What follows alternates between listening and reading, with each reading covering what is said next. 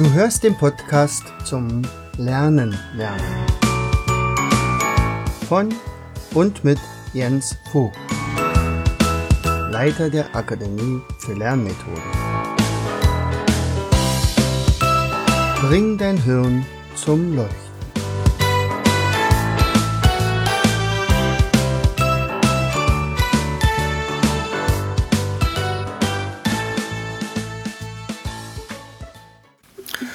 Hallo und herzlich willkommen zu einer weiteren Episode unseres Podcastes Bring dein Hirn zum Leuchten.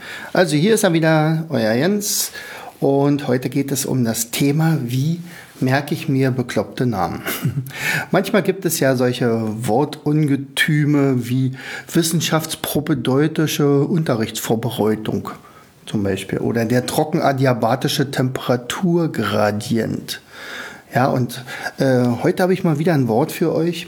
Das nennt sich Paraskave Detriaphobie. Also nochmal, Paraskave Dekatriaphobie. Ja, so, und jetzt ist die Frage, nun sollst du dir sowas merken. Vielleicht, wozu braucht man das überhaupt? Also einmal natürlich, um sein Hirn irgendwie ein bisschen zu trainieren, um sich mal ein paar Sachen zu merken, die total bekloppt sind, aber die man eigentlich gar nicht braucht. So, aber irgendwann hat man vielleicht mal wirklich so eine Situation und dann muss man sich sowas merken. So, und dann ist die Frage, wie macht das denn jetzt zum Beispiel ein Gedächtnistrainer? Nun, äh, du ahnst es, man guckt als erstes vielleicht mal, was bedeutet denn dieses Wort sowieso. Das ist ja dann, da, das ist der erste Schritt. Und ihr sagt, okay, ich muss jetzt irgendwie was da Neues lernen. Dann, dann könnte ich mir also tausendmal das durchlesen und, und durch, äh, durch wiederholen und weiß ich was.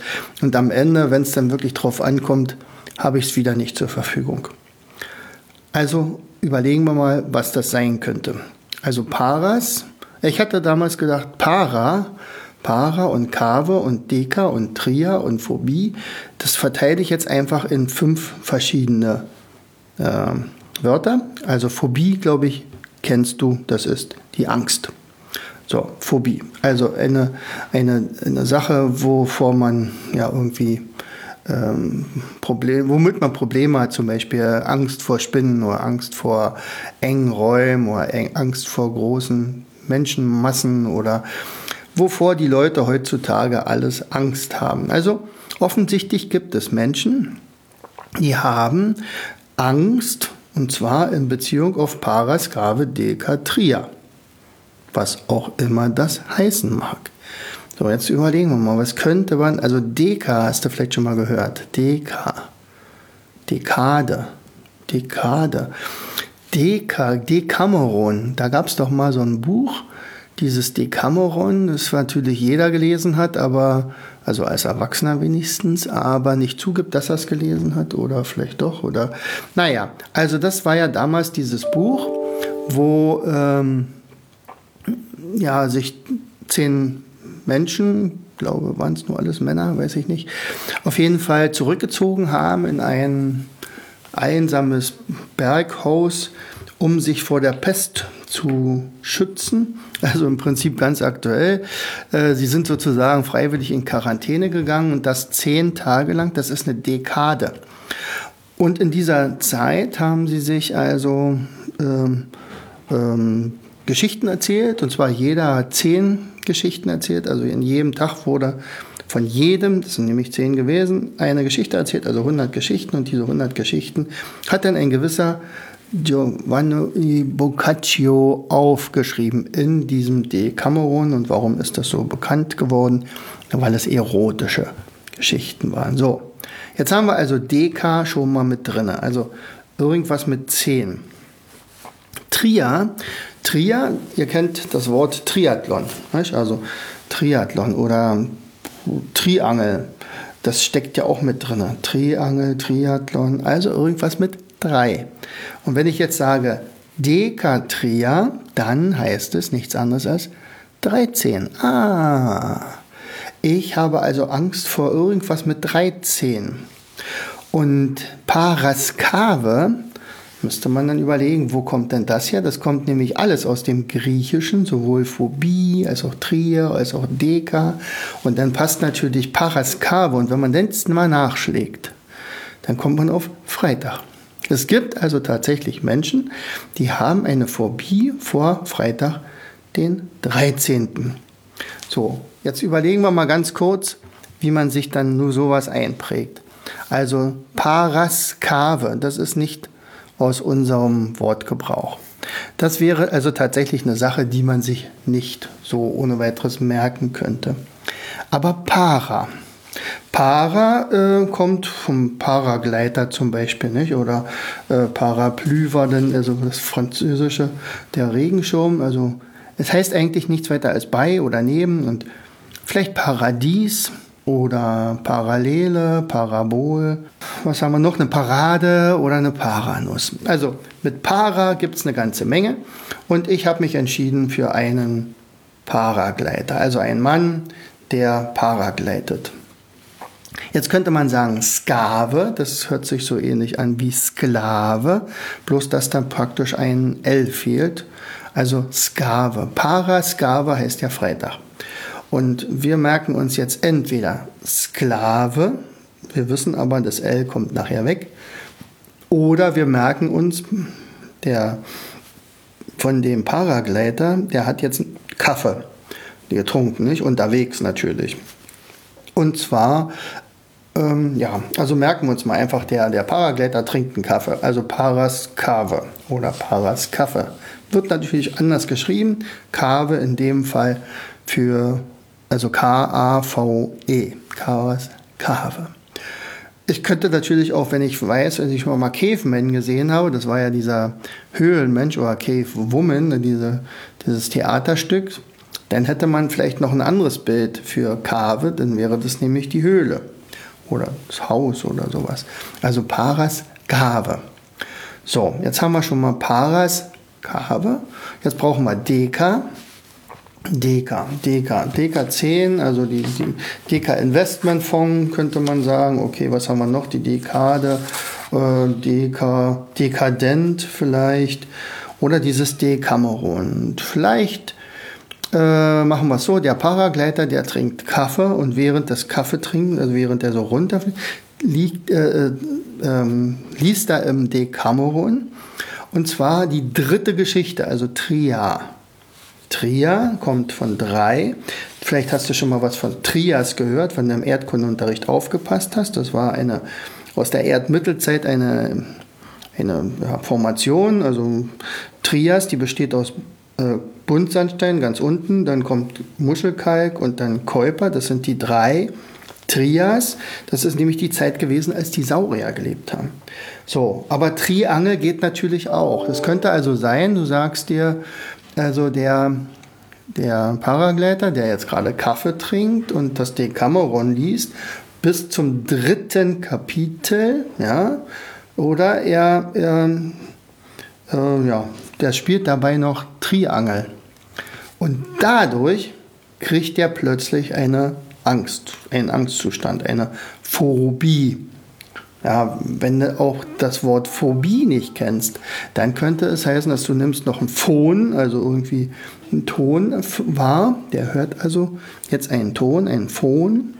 Und dieser Phon, dieser Ton, der stammt von einer Biene, die um ihm sozusagen die ganze Zeit um den Kopf äh, fliegt und er Angst hat, dass die ihn sticht, während er gerade mit seinen Händen den, den Paragleiter bedienen muss, beziehungsweise das das Decameron äh, ja, äh, halten, also lesen muss oder hält sozusagen. Genau.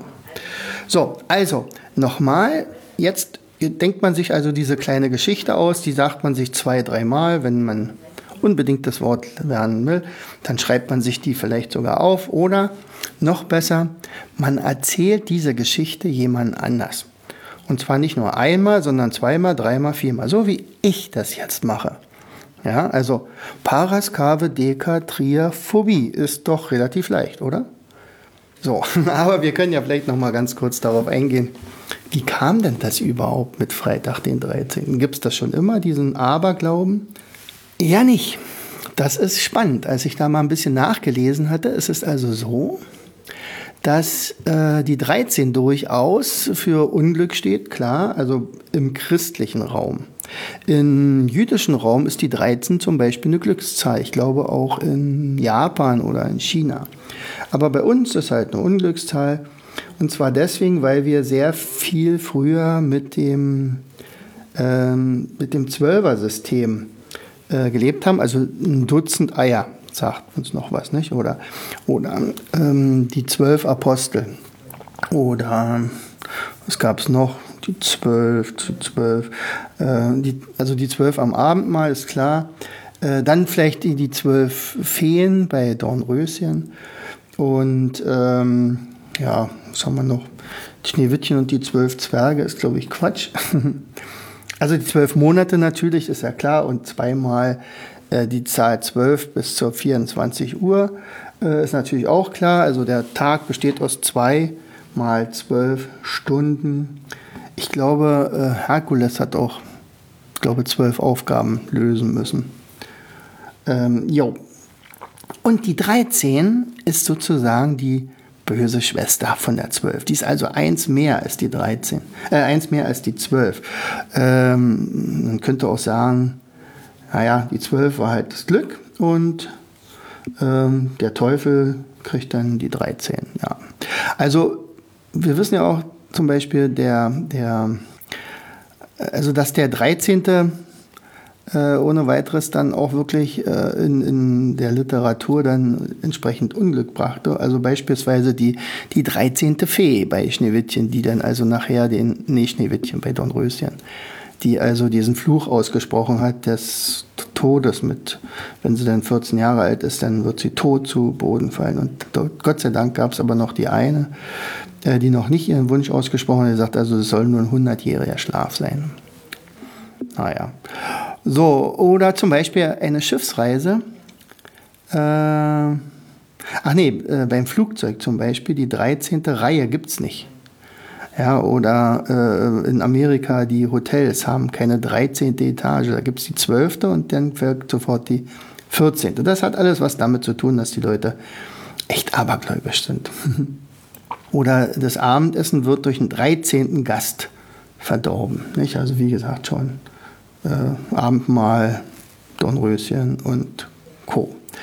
Ähm, jo, also die 13 überschreitet das 12er-System und demzufolge, ja, außerdem ist es eine Primzahl, während die 12 ja wunderbar zu teilen ist, nicht durch 2, durch, durch 3, durch 4, also eigentlich eine richtig coole Zahl. Und dann kommt die böse 13. So. Und jetzt kommt noch der, der Freitag und das kommt auch aus dem früheren Bereich, unter anderem auch die Schifffahrt. Ähm, zum Beispiel, wenn eine Schifffahrt an einem Freitag beginnt, also eine Schiffsreise, die an einem Freitag beginnt, steht unter keinem guten Stern. Meistens geht, geht das Schiff dann unter, also das weiß man ja. so, und ähm, Freitag ist also offensichtlich nicht so richtig toll. Allerdings gab es eigentlich nie so einen richtigen Beleg dazu. Aller, ähm, die Kombination dieser beiden sozusagen Unglücksboten 13 und Freitag, die gibt es eigentlich erst seit 1907, hat man rausgefunden, und zwar als der Roman Freitag der 13. geschrieben worden ist. Da ging es um einen Börsenmakler mit einem Crash und der Wall Street und so weiter. Ja, und das muss ich irgendwie dann rumgesprochen haben im Abendland. Und plötzlich gab es den Freitag, den 13. Aber ganz so unglücklich kann es auch nicht sein, denn beispielsweise solche Top-Sportler wie Michael Ballack und Thomas Müller, die haben zum Beispiel die 13 hinten drauf. Ne? Ja, also, Freitag der 13. Mal, mal ganz witzig, einfach mal da ein bisschen nachzuhaken. So, und äh, ja, vielleicht lernst du ja nebenbei noch die zwölf Sternzeiten. Weißt du eigentlich, äh, einer der bekanntesten Menschen, die an dieser, weißt du noch, wie das Wort hieß? Ja, natürlich, Paraskave, Dekatriaphobie, äh, litt, war Arnold Schönberg. Ja, nicht durch Zufall war er der Erfinder bzw. Schöpfer der Zwölftonmusik. So. Und der, der kennzeichnete sogar seinen 13. Takt nicht mit 13, sondern 12a. Ja. Deswegen hat er vielleicht auch die, nicht die 13-Ton-Musik äh, entwickelt, sondern die 12-Ton-Musik. Ähm, tja, andererseits ist er an einem 13. geboren und starb tatsächlich auch an einem 13. Ja. So, nun weißt du Bescheid. also, vielleicht suchst du dir mal ein Wort raus, was du vorher noch nie gehört hast ähm, und übst das einfach mal so lange, ähm, bis du es kannst und dann kannst du bei der nächsten Party damit angeben. Wissen, was man nicht braucht. Ich habe jetzt mein Lieblingswort gefunden mit Paraskavedekatreaphobie.